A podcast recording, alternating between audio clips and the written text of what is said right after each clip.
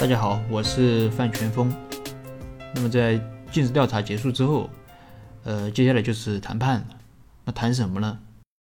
那谈的内容就是把投资条款清单的内容转化成详细的、可以落地的、具有可操作性的法律文件。比如说，投资人投资人当初给企业的估值是一个亿，那现在完成尽调之后，发现企业存在不少的问题，呃，可能会调整这个估值。再比如说，当初投资条款清单上承诺给两千万，呃，但是但是也没有说具体怎么给。那现在呢，就要在这个文件中明确到底怎么给啊？比如说是什么时候给，以什么方式、什么样的方式给，是一次性给还是分期给？是增资扩股还是股权转让？是直接入股还是以借款的方式？是先给钱？还是先工商变更股权，总之要把当初投资条款清单的内容，呃，结合一个尽调的情况，做成一个可以落地的文件。那么在谈判的时候，我们要注意些什么呢？首先，第一点是谈判前的准备。在谈判前，你最好是了解一下你的谈判对手，包括对手的背景、履历啊。性格特点啊，谈判风格啊，其次呢，你你的明确自己的一个谈判的目的啊，你到底要取得一个什么样的一个效果，以及这个团队中角色的分配，那谁当和事佬，谁做恶人？如果遇到争议比较大的地方，如何化解？是战略性的妥协，还是先放一放，等一等啊，过段时间再谈？如果在谈判前没有任何的准备，直接就去谈的话，那么在谈判的时候就很可能会吃亏。这是第一点。第二点是谁来主谈的问题。那么谁来主谈？这个我们一般是建议老板自己去谈。当然，有的老板呢希望我们律师做主谈，那其实我还是觉得老板自己去谈会比较好，因为人家投资人是来投你的。就好比你去找工作，你总不能说雇个人帮你面试吧？人家面试官就是要看你这个人怎么样，是不是能带领这个企业发展。那谈判的过程，你正好可以展示自己，展示自己的团队，展示你自己谈判的能力。那么这个最好就不要让其他人代劳了。那么对于律师来说，就做个配合是没有问题的，但是做谈判的主角。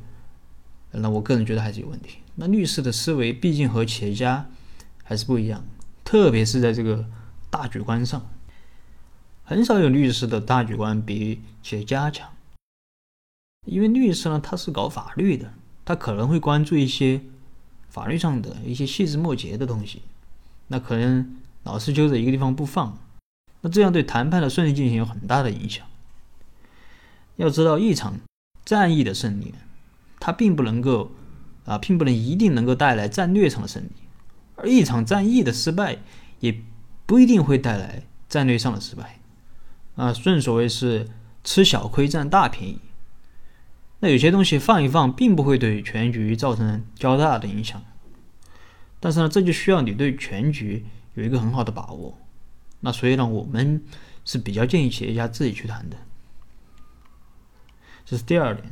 第三点是关于文件的起草的问题，那这是一个比较容易忽略的地方。那有些人可能觉得，那谁起草这个文件不是起草？嗯，不要也不要觉得这个不是个事儿啊。有时候这个还真的很重要。有很多时候，第一，首先我们真的就是谁有这个文件的起草权？嗯，一般双方都会请律师，都会争协议起草权。因为有些时候，我们并不是先谈好一个方案，再根据方案去起草协议，而是直接起草好一份协议，就直接谈这个协议条款。那同时呢，这个协议啊由谁起草呢？他一般就会用他的一个结构和逻辑，嗯，把他想要表达的都弄好了。如果你想去改，是很难改的，因为协议它是一个体系。你不能说，呃，你看到一个地方有问题，那我就把这个地方改一改，那可能你只改了那一个地方是没有什么效果的，因为它的它它整个是一个体系。但是你你你也不能说你看着不爽你全改了，那我觉得这是一个基本的商务礼仪。人家弄个协议你改的面目全非的，我觉得缺我觉得这个就缺少基本的一个尊重。嗯，如果你都改了，我觉得可能还会对接下来的这个谈判，呃，有不利的影响。那我曾经就遇到过这种情况，那投资人这边准备好了一个协议给融资方，那融资方大部分都改了，基本上重新写没有两样。到后来在谈判的时候呢，投资人就足足就这个问题啊，就说了对方律师十几分钟，那本来很好的一个谈判氛围，就搞得很尴尬。那投资协议到底由谁起草呢？这个，这个一般情况下按照惯例是由出钱的人来起草。啊，当然也不一定啊。如果融资方能够够强势，啊，也有融资方自己起草的。但是如果真的由对方起草，你发现有问题，那该改还是得改，但可能就是要多花点时间。你首先要多读几遍，把对方的这个逻辑理顺了，再去改。那效果就不一样了，可以可能这样既可以不破坏人家的整个结构，又能达到你想要的效果。那么这是第三点关于文件起草的问题。那么下一期我们继续聊这个关于融资中的谈判的要点。好了，那么这一期的内容啊，就跟大家分享到这里。